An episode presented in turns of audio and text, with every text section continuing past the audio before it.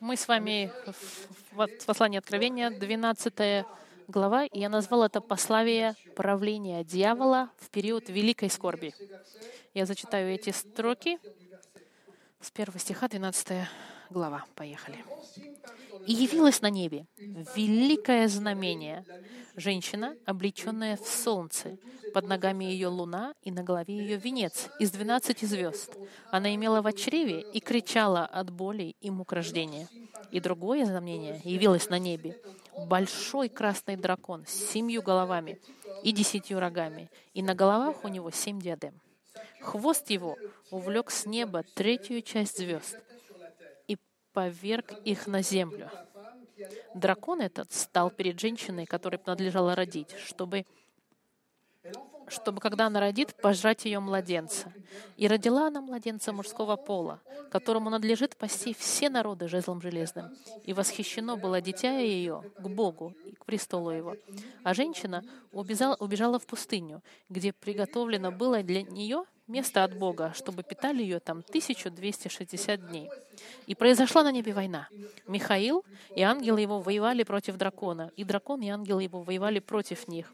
Но не устояли, и не нашлось уже для них места на небе. И неизвержен был великий дракон с древней змей, называемый дьяволом и сатаной, обольщающий всю вселенную, низвержен на землю, и ангелы его низвержены с ним. И услышал я громкий голос, говорящий на небе, «Ныне настало спасение и сила, и царство Бога нашего, и власть Христа Его, потому что низвержен клеветник братьев наших, клеветащий на них перед Богом нашим день и ночь. Они победили его кровью Агнца и словом свидетельства своего, и не возлюбили души своей даже до смерти. Итак, веселитесь небеса и обитающие на них, горе живущим на земле и на море, потому что к вам сошел дьявол с сильной ярости, зная, что немного ему остается времени. Когда же дракон увидел, что низвержен на землю, начал преследовать женщину, которая родила младенца мужского пола. И даны были женщине два крыла большого орла, чтобы она летела в пустыню, вместо свое от лица змея, и там питалась в продолжении времени, времен и полувремени. И пустил змей из пасти своей вслед э, своей вслед женщины воду, как реку, чтобы увлечь ее рекой. Но земля помогла женщине, и разверзла земля уста свои и поглотила реку, которую пустил дракон из пасти своей. И рассверепел дракон на женщину и пошел, чтобы вступить в войну с прочими от семени ее, сохраняющими заповеди Божьи и имеющими свидетельство Иисуса Христа. Да благословит Господь нам и поможет нам изучить этот интересный, эту интересную главу. Это правда, что 12 и 13 главы, они особенно интересны, потому что они описывают очень детально царство и тактику дьявола. Не только во времена великого, великой скорби, когда у него действие особенно интенсивно, но также описывается в целом его тактика и его действия. Мы с вами уже много говорили о сатане и о демонах, потому что они очень часто упоминаются в книге Откровения. Но сегодня и в следующий раз, и, возможно, еще один раз, мы с вами будем о нем говорить опять. Но не бойтесь, мы должны знать своего врага. И мы должны знать его тактику, чтобы защититься. И Бог, если Он посчитал нужным нам дать много деталей на это злое существо, это для того, чтобы мы могли его узнать, его понять и чтобы мы могли быть бдительными в его отношении, потому что в послании Петра сказано, что он хочет нас пожрать. Поэтому лучше хорошо знать, о ком, с кем мы имеем дело. Посмотрим с вами контекст. Апостол Павел, помните, он в тюрьме, в Патмосе, на Патмосе в 95 году и получает видение от Господа Христа, которое он описав, пишет в книге Откровения. Видение говорит о суде над миром, и мы видим будущий период, который называется период великой скорби. Иисус нам говорит, что мир никогда не знал и не будет никогда больше знать такой ужасный период. В соответствии с Даниилом, этот период будет длиться семь лет, когда Бог будет судить мир ужасным образом.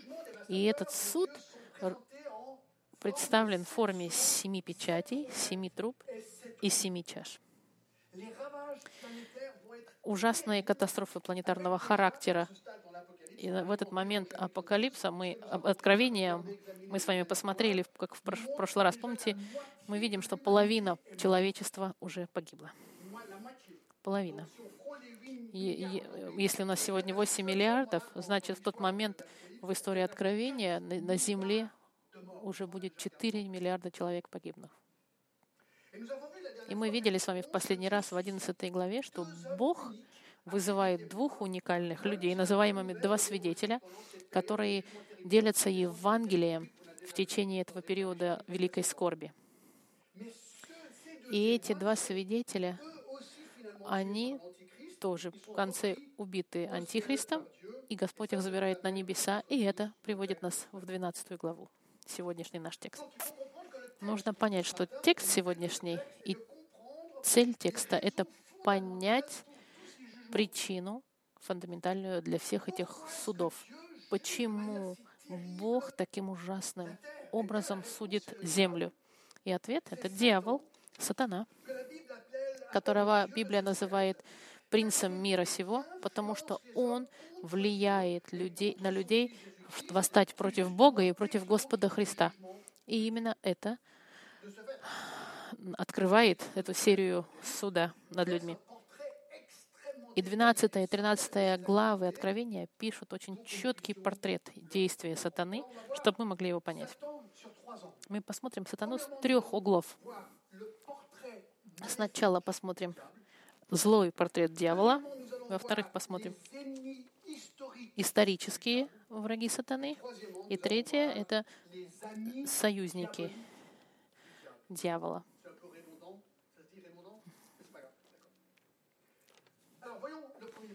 Посмотрим первое. Зл, портрет, злой портрет дьявола. Начинаем с третьего стиха. И друг... Так, третий стих. И другое знамение появилось на небе. Вот большой красный дракон с семью головами и десятью рогами. И на головах есть семь диадем. Когда вы смотрите такой текст и видите слово «дракон», вы сразу задаетесь вопросом, что такое дракон? Разве дракон еще существует? Нет ничего простого.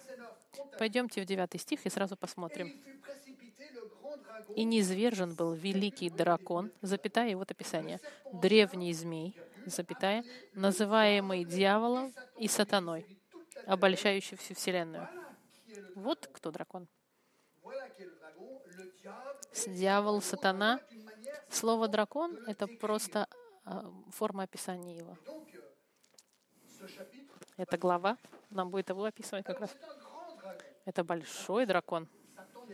Сатана, конечно, он не является настоящим таковым драконом, как животным, так же, как Израиль не является женщиной, о которой мы будем сейчас говорить. Это символы. Слово для дракона иногда переводится как монстр, как чудовище или как змей. Идея — это что дракон — это ужасное животное, жестокое. И мы знаем, что он в этой главе захочет атаковать женщину и сына. Обратите внимание, что он называется древний змей.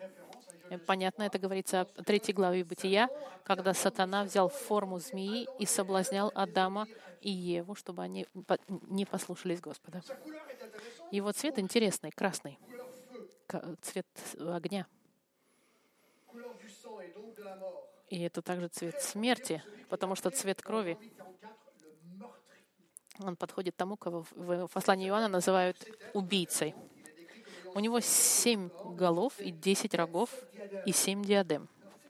Это что же семь голов? Есть параллельные стихи в Данииле. А, посмотрите, пойдемте с нами в 17 главу Откровения, 17 глава, 9 стих. Здесь ум, имеющий мудрость, семь голов — это семь гор, на которых сидит женщина, и семь царей, из которых пять пали, один есть, а другой еще не пришел, и когда придет, недолго ему быть. Создается впечатление, что эти семь голов — это символ семи царей. Пять царей прошлого, один царь с перспективы Иоанна существующий, последний царь, скорее всего, последний — это царь о котором мы будем смотреть в последующих, э, в 13 главе, это Антихрист.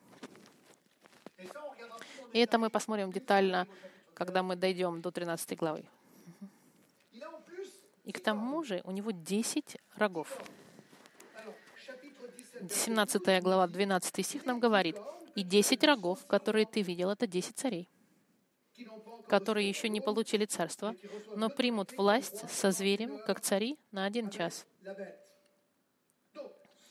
Этот текст нам говорит, что эти 10 рогов — это 10 царей, которые кажутся, я ставлю глагол в условное время, которые будут казаться, что будут царствовать вместе с Антихристом, особенно во время второй половины периода Великой Скорби.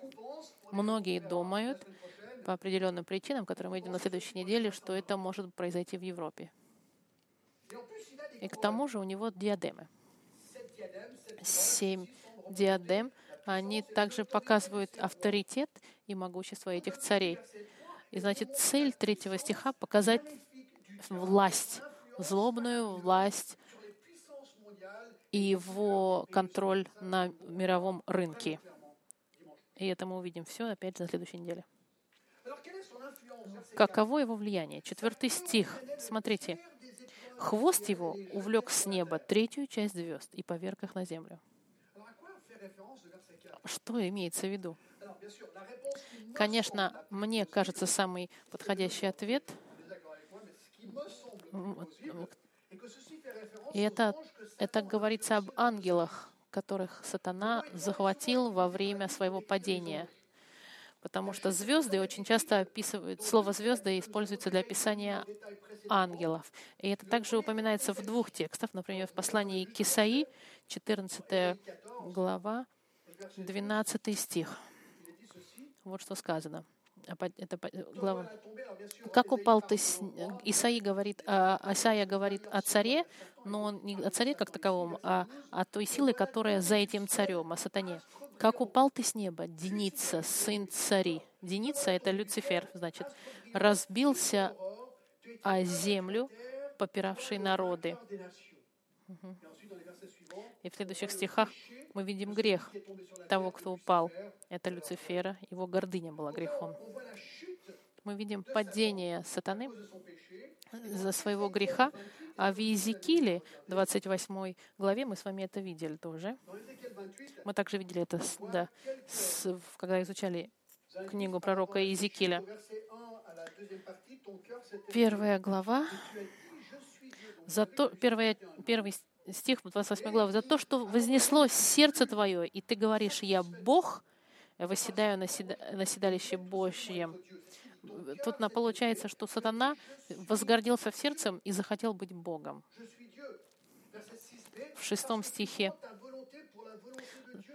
Так как ты ум свой, твой ставишь наравне с умом Божьим, ты находился в Едеме, в Божьем саду, ты был помазанным херувимом, чтобы осенять, и я поставил тебя на то. Ты был на святой горе Божьей, ходил среди огнистых камней. Он, он был в 15 стихе, «Ты совершенен был в путях твоих со дня сотворения твоего, доколе не нашлось в тебе беззакония».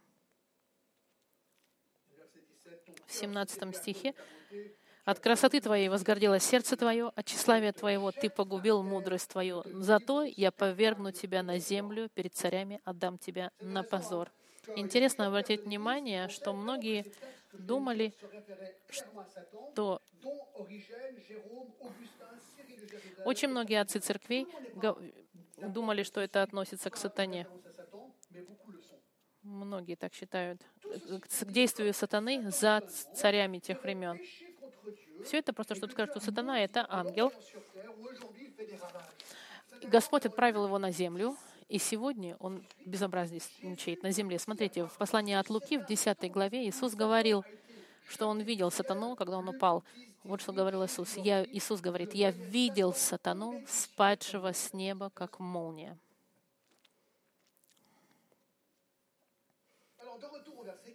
Возвращаемся в четвертый стих мы видим, что хвост его забрал с собой третью часть звезд. Люцифер, получается, грешит, Бог его изгоняет с неба, он падает на землю, и здесь вместе с ним третья часть ангелов, и все они брошены на землю. Я задался вопросом, сколько же это треть ангелов? Треть. Мне бы, конечно, хотелось знать, сколько этого ангелов. Пятой главе Откровения говорится, что ангелов были мириады мириад и тысячи тысяч. Когда Иоанн описывает, я услышал голоса большого количества ангелов, и количество их было мириады, мириад и тысячи тысяч. Сколько же это значит? Если вы пойдете на Википедию, вы увидите, что мириада — это равна 10 тысячам. 10 тысяч умножить на 10 тысяч — 200 миллионов. Да, это нам одна мириада. Здесь мы видим мириады мириад и, и, и тысячи тысяч. Это значит, как минимум, несколько раз 200 миллионов ангелов существует. Это значит,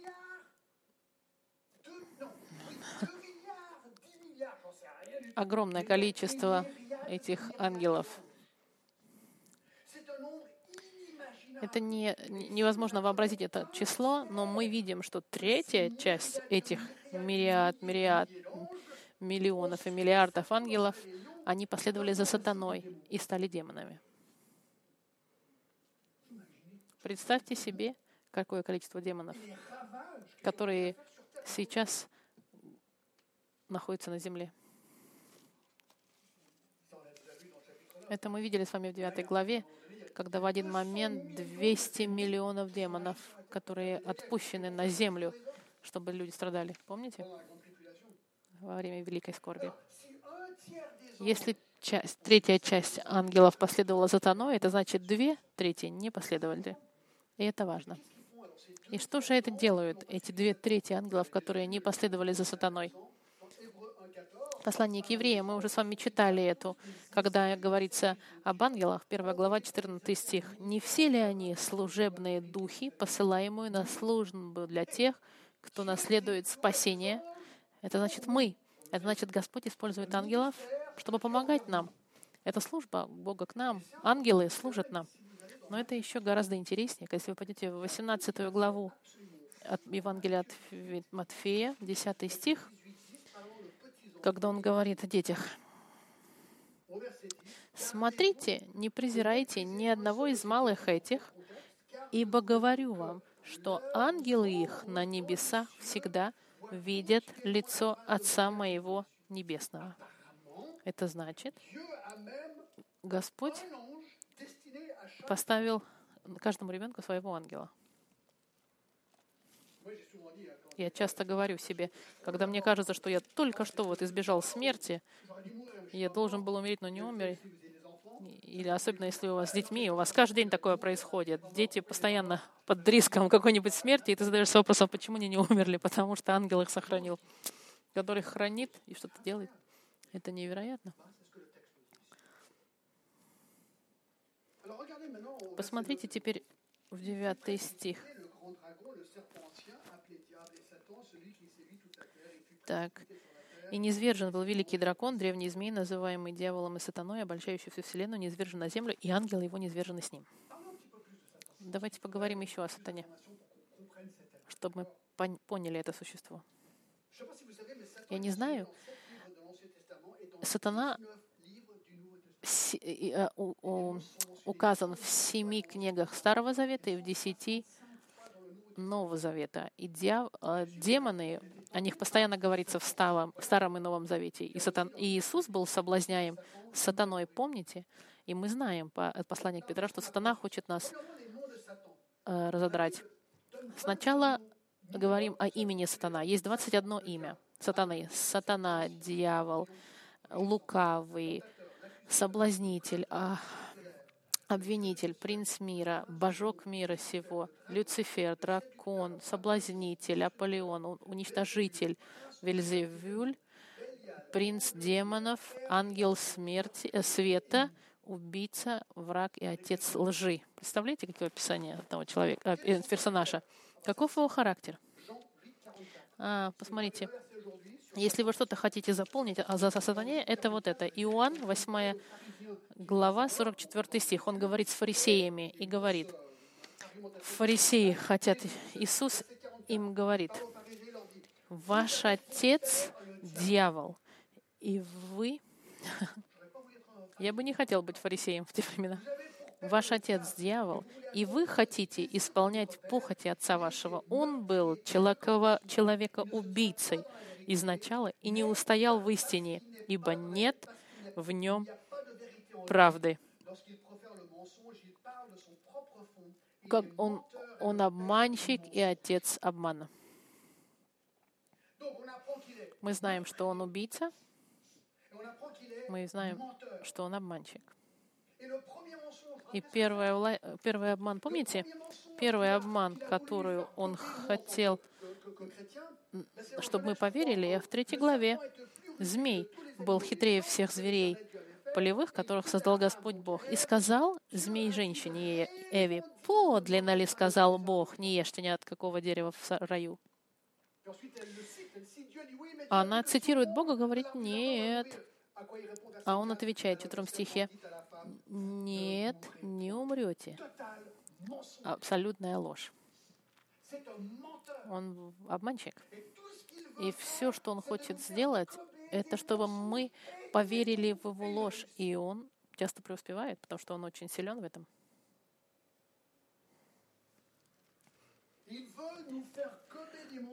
Он хочет накормить нас обманом, чтобы мы были, чтобы мы ну, в противовес Слову Божьему, скажем так.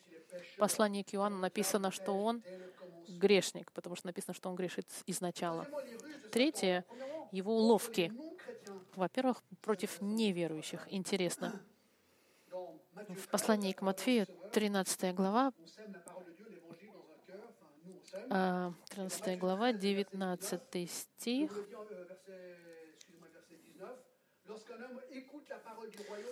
Всякому слову, слушающему слово о царстве и неразумеющему приходит лукавый и похищает посеянное в сердце его.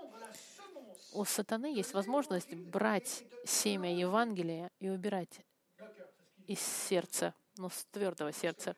Я думаю, что, что семя никогда не вошло в сердце, потому что если сердце отвердело, то понятно, что семя отскочило от него, и сатана может забрать, потому что это, это у нас как раз сеятеле. Он ослепляет, он ослепляет, а, он ослепляет а, мудрость. Да? Во второй главе Коринфянам, четвертая глава, четвертая. Для неверующих, у которых Бог, Бог века сего ослепил умы, чтобы для них не воссиял свет благовествования о славе Христа. А, Видите, сатана имеет возможность ослеплять кого-то, чтобы они не поняли Евангелие. Как сделать?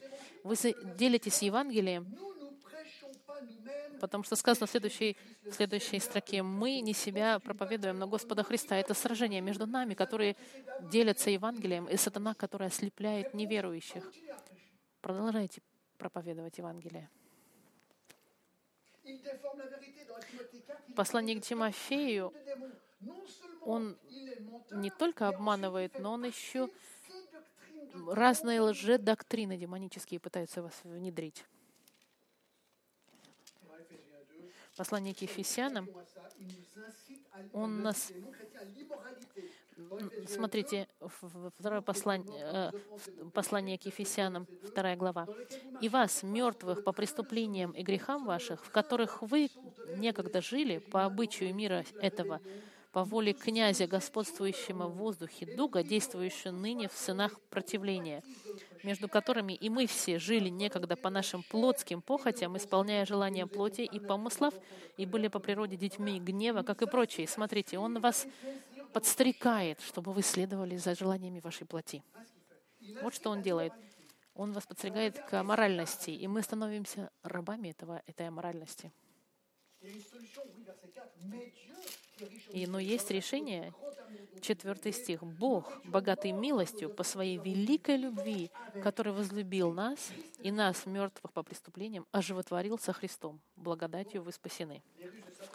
уловки сатаны против неверующих, он их, он их ослепляет, деформирует правду, подстрекает их к аморалию и не дает ему слышать Евангелие.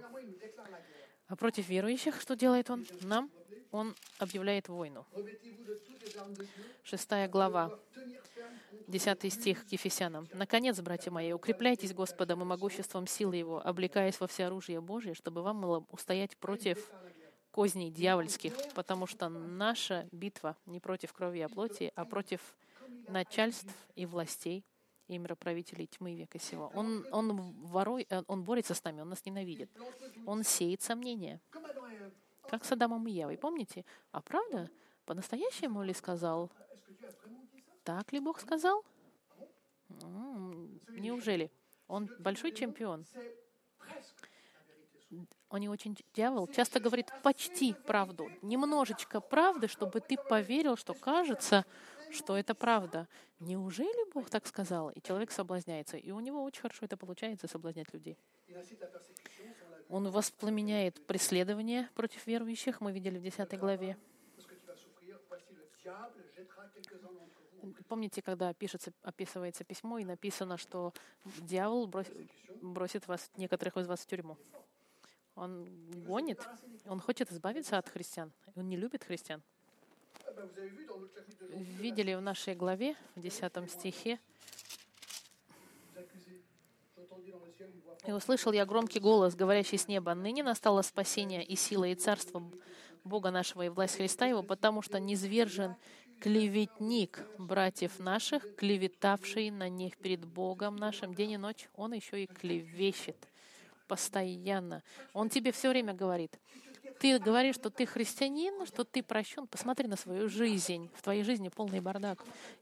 И ты начинаешь сомневаться и думать, по-настоящему ли спасен или нет он постоянно на тебя клевещет и обвиняет тебя. И он хорошо с этим справляется. Поэтому всегда нужно возвращаться в Слово и говорить в Слово Божие и задаваться вопросом, что же правда? Был ли я омыт кровью Господа Христа? Да или нет? Да. Могу ли я согрешить как христианин? Да. Могу ли я потерять спасение? Нет. Ты не можешь потерять то, что дано тебе и что вечно уже. Он инфильтрует в церковь сложной доктриной, одеваясь в ангела света. Именно поэтому нужно быть очень бдительным. Он нас соблазняет. Помните Ананиас и Сапфира? Когда они прямо во время они об, обманули во время службы и, и сразу же были убиты Господом, потому что обманули. Я представляю, что день был сложный в церкви. Потом в Иерусалиме все услышали и сказали, осторожно, в эту церковь не ходи, там люди умирают. Это дисциплина очень радикальная. Из-за лжи э, Господь их умертвил сразу же в церкви. Интересно, другой соблазн — это сексуальный разврат. Не только неверующих, но и для верующих. Это большой соблазн. Пойдемте с вами в послание к Коринфянам, 7 глава, он говорит о блаке и сексуальных отношениях. Пятый стих, и он говорит, в пятом стихе он говорит о, о муже и жене. Не, ув, не уклоняйтесь друг от друга. Он говорит о сексуальных отношениях. В Библии очень четко сказано. Не уклоняйтесь друг от друга. Разве имейте постоянные сексуальные отношения? Не уклоняйтесь друг от друга, разве по согласию на время для упражнения в посте и молитве. А потом опять будьте вместе, чтобы не искушал вас сатана невоздержанием вашим. Очень практично. Сексуальные отношения в семейной паре должны быть постоянные, потому что если нет, сатана вас будет соблазнять, чтобы вы из, э, совершили измену. Это тоже соблазн сатаны.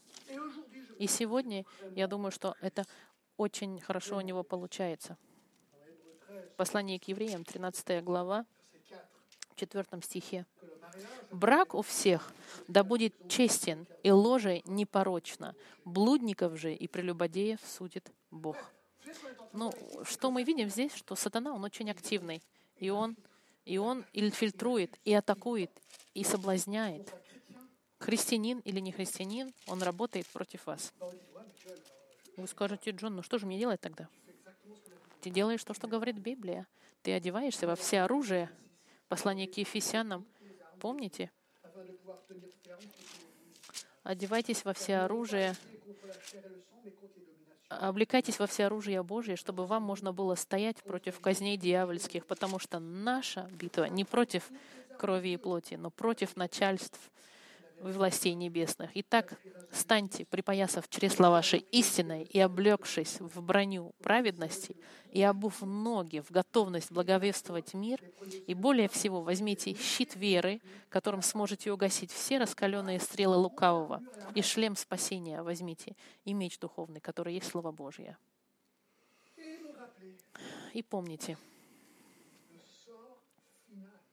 кончина сатаны — в, открови... в Бытие, а, простите, 10, 20 э, глава Откровения, 10 стих написано, что дьявол, а дьявол, приличавший их, вергающий, ввержен в озеро огненное и серное, где зверь и лжепророк, и будут мучиться день и ночь во веки веков. Мы знаем, что сатана будет уничтожен, демоны будут уничтожены. Но это еще не пришло время. Пока все эти, все, что последствия мы видим вокруг нас. Но Христос, Христос наш Господь, Иисус Христос, Он гораздо сильнее, чем все это. Потому что именно Он бросит сатану в огонь но у него есть на все свое время.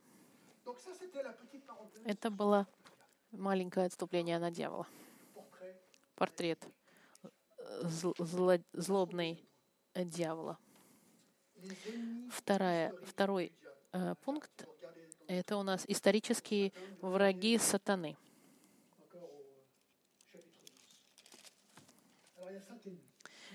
У него есть пять врагов. Первый враг — это женщина. «И явилось на небе великое знамение. Женщина, облеченная в солнце, под ногами ее луна, и на голове ее венец из двенадцати звезд. Она имела в чреве и кричала от боли и мук рождения».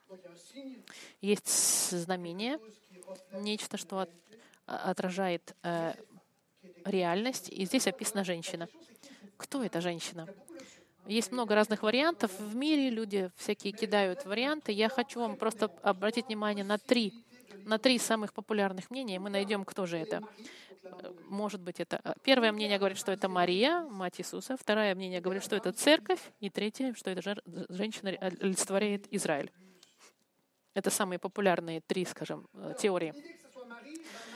Идея о том, чтобы это была бы Мария, это популярно у католиков, потому что она мама Иисуса. Проблема в том, что Мария в Библии никогда не описывается так, как здесь. Она обычно описывается обыкновенная женщина. И никогда в Библии они не описывала, что она облечена в солнце и носит короны. Нет, это не Мария. Некоторые говорят, что это церковь. То есть христиане. Но тогда проблема с этим то, что в тексте женщина дает рождение ребенку. Э, но мы-то знаем, что это не церковь рождает Христа, а Христос дает рождение церкви. Один известный комментатор Маут сказал, что женщина, она, она себя может представлять э, мессианское содружество верующих таким образом. Ну, в общем, он пытается... Интересное у него мнение, что женщина — это Израиль. Это третий вариант, что эта женщина символизирует собой Израиль. И мне кажется, что это самая правдивая версия. Именно через Израиль Иисус пришел в мир. И для большого количества еврейских, о которых писал Иоанна, писание женщины им мгновенно напоминает им о сне Иосифа. Помните, в Бытие в 37 главе он видит сон, он видит солнце и луну, и 12 звезд перед ним преклоняются. Мы знаем конец истории, что это, это говорило о его отце, матери и его 12 братьях.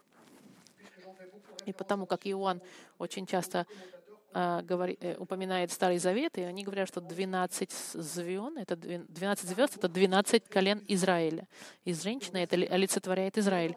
И во втором стихе она беременная. Мы видим, что она идет, приходит через момент деторождения, И это имеется в виду рождение Иисуса Христа. Израиль, через Израиль родился Иисус.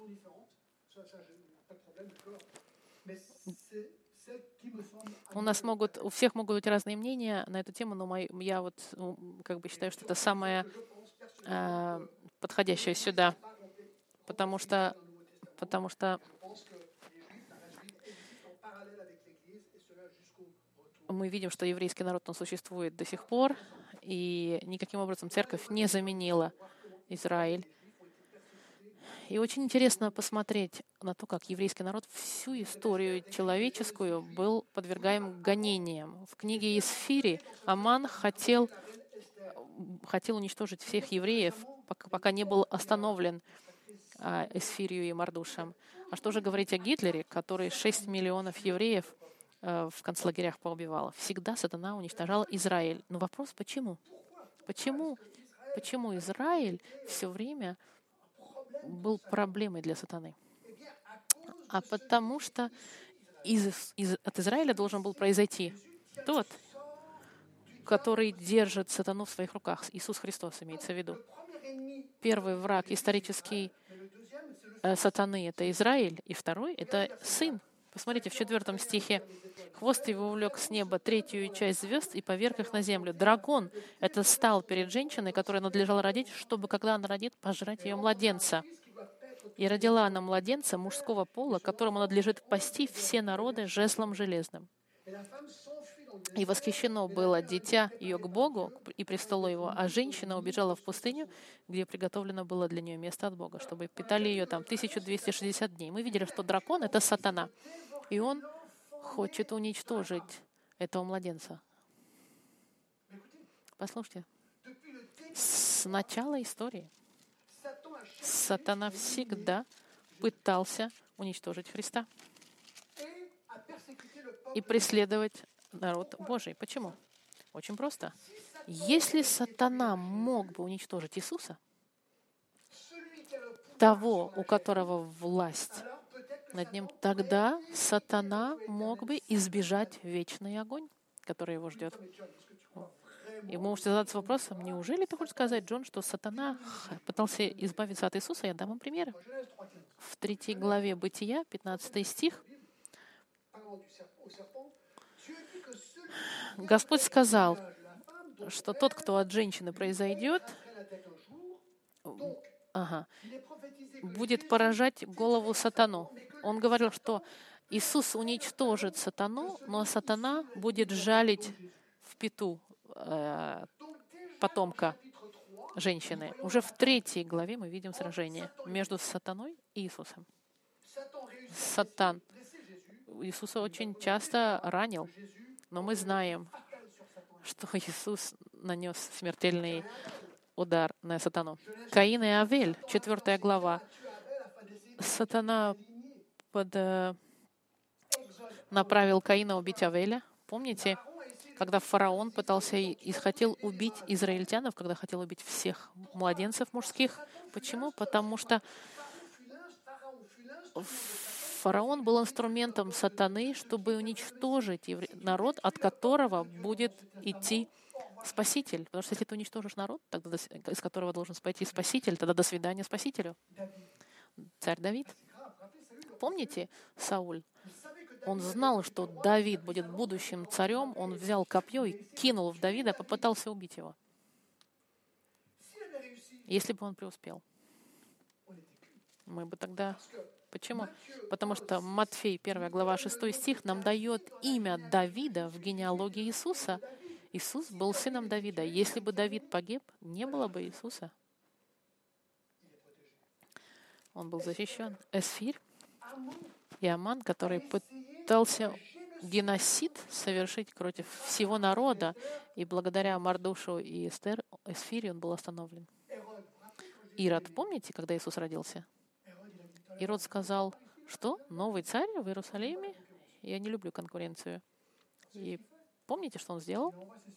Послал своих солдатов, чтобы убить всех детей меньше двух лет в городе Бетлееме, чтобы принести в жертву Иисуса, чтобы убить, уничтожить Иисуса. И ангел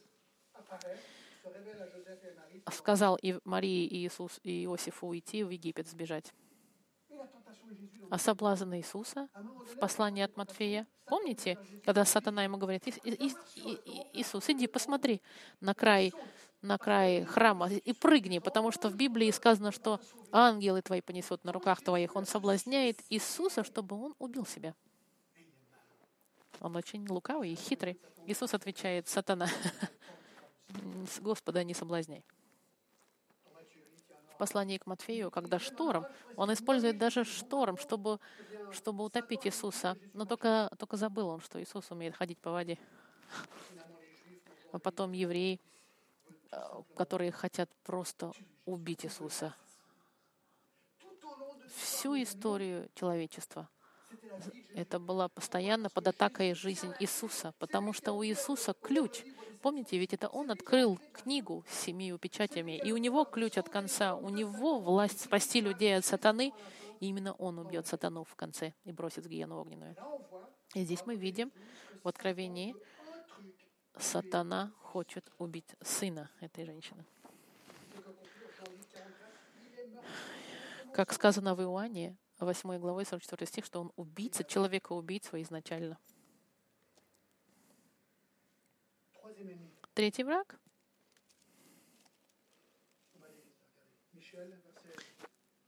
Седьмой стих. «И произошла на небе война. Михаил и ангелы его воевали против дракона.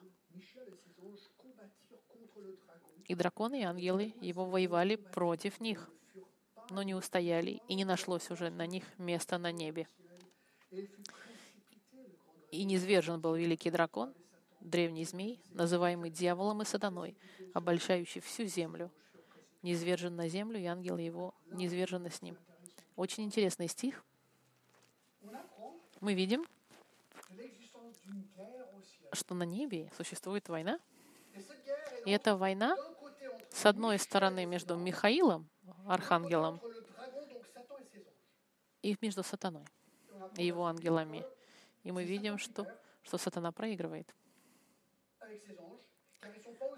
Потому что они не такие сильные, как Михаил и его ангелы.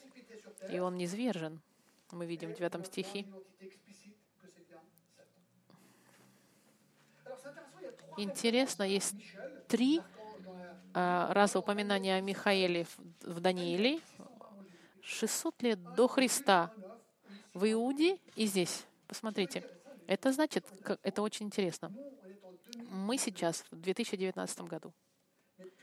Но потому как Михаил существовал в пророке Данииле 600 лет до Христа, это значит, у ангелу этому как минимум сейчас 2619 лет.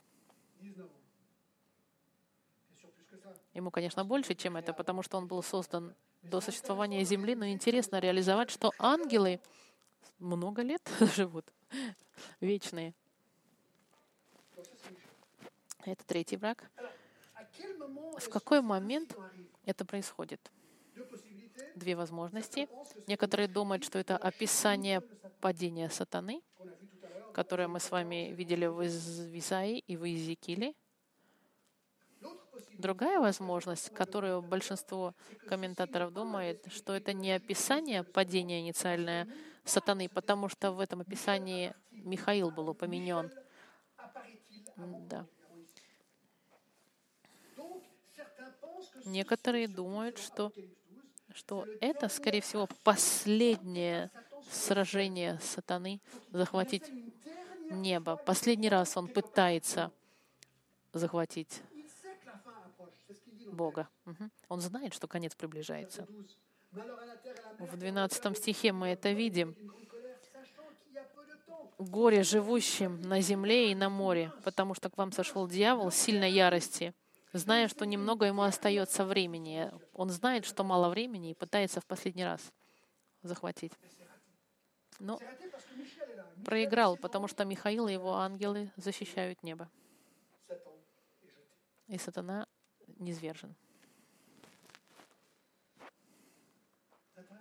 Интересно, да? По-любому, Слово Божие изменить нельзя. Мы знаем конец истории, и Он знает тоже. Он тоже знает, что Он никогда не сможет победить. Но изо всех сил Он пытается увлечь собой. И это нас приводит к четвертым врагам сатаны, верующие, верующие христиане. Смотрите, в 10 стихе. «Услышал я громкий голос, говорящий на небе. Нынче настало спасение и сила Царства Бога нашего и власть Христа Его, потому что низвержен клеветник братьев ваших, клеветавший на них перед Богом нашим день и ночь». Они победили его кровью Агнца и словом свидетельства своего, и не возлюбили души своей даже до смерти. Итак, возрадуйтесь небеса и обитающие на них. Не может быть здесь э, ничего яснее. 17 стих. «И расфилипел дракон на женщину и пошел, чтобы вступить в войну с прочими от семени ее, сохраняющими заповедь Божьи и имеющими свидетельство Иисуса Христа». Христианин, слушай меня. Хорошо. Сатана тебя ненавидит и хочет тебя уничтожить, хочет тебя разодрать. Ты можешь, может быть, думаешь, что ты э, исключение. Посмотри со мной второе послание к Тимофею, третья глава, 12 стих. «Да и все желающие жить благочестиво во Христе Иисусе будут гонимы». Если ты христианин, и ты называешь, или ты называешь себя христианином, и жизнь твоя не отличается от мирской, тогда дьявол тебя трогать не будет. Потому что твое свидетельство лицемерное, это для него большое одолжение. Потому что твое свидетельство, оно, оно пачкает имя Христа. И сатана очень доволен. Христианин, мы видим, должен быть готов за, умереть за за веру свою. Его жизнь должна отличаться от мирской. Если ты не осмеливаешься проповедовать Христа и противоречить тому, что думает мир, а ты говоришь, нет, то, что вы говорите, это неправда, тогда, если ты не осмеливаешься все это говорить, тогда мир тебя оставит в покое. Но когда христианин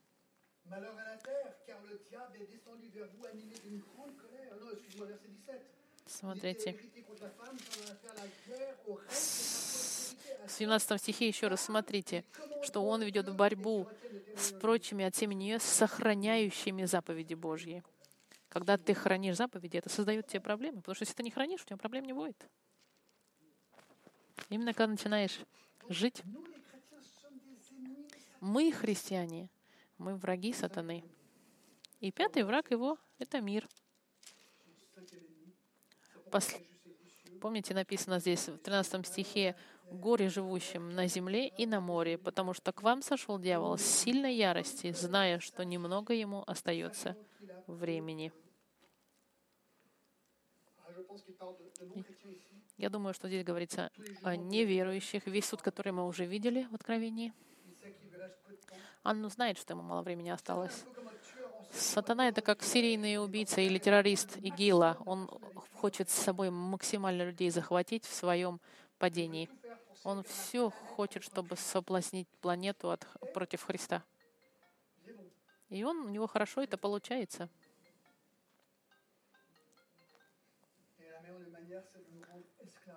И лучший способ нас уничтожить — это нас сделать рабами, рабами греха, чтобы мы не могли увидеть сияние света Евангелия. Друзья мои, мы видели с вами злобный портрет дьявола. Мы видели пять врагов исторических сатаны. Женщина, олицетворяющая Израиль, Сын Иисус Христос, ангел Михаил, верующие христиане и мир. Но э, следующий пункт, он еще хуже. Это союзники, дьявольские союзники сатаны. Чтобы видеть, кто эти союзники, это, я вам скажу сейчас, это антихрист и лжепророки. Чтобы узнать о них больше, нужно вернуться в следующее воскресенье, потому как сегодня у нас уже времени не будет. следующее воскресенье мы с вами будем изучать больше про Антихриста, и это будет очень интересно.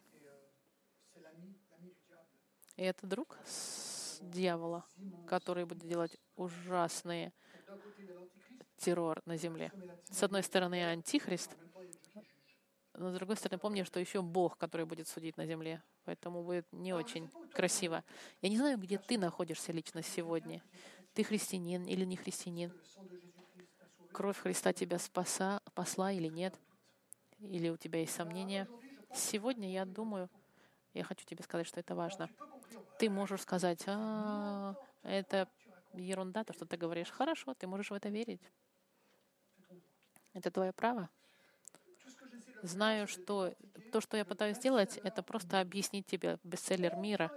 Ни одна книга не была более продаваемой в истории мира, чем Библия. И мы сейчас это изучаем, и Библия нам очень четко описывает конец времен. Ты можешь сказать, неужели ты веришь в это? Ты решай, во что тебе верить. Я просто объясняю лучшим образом, как могу, что ждет мир. Для меня я уверен в своей вере. И что невероятно, я совсем не боюсь. Последнюю историю я вам расскажу. Представьте, вы в самолете. И вам говорят, возьми парашют и прыгай.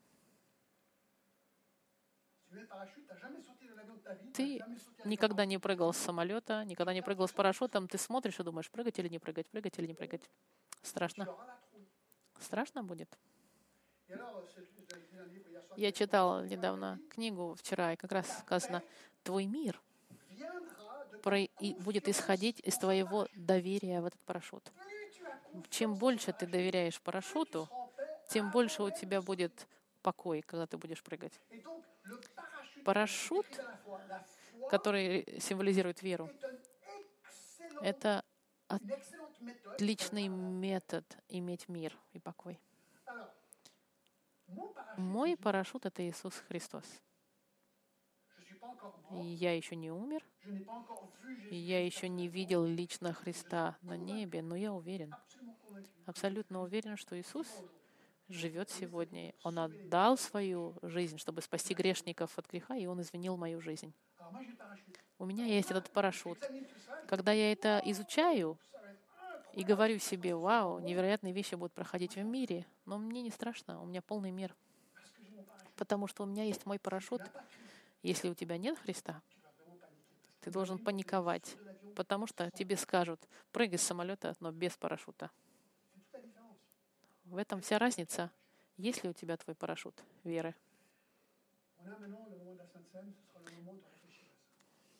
Как раз момент э, святого причастия есть будет возможность у всех будет подумать э, об этом.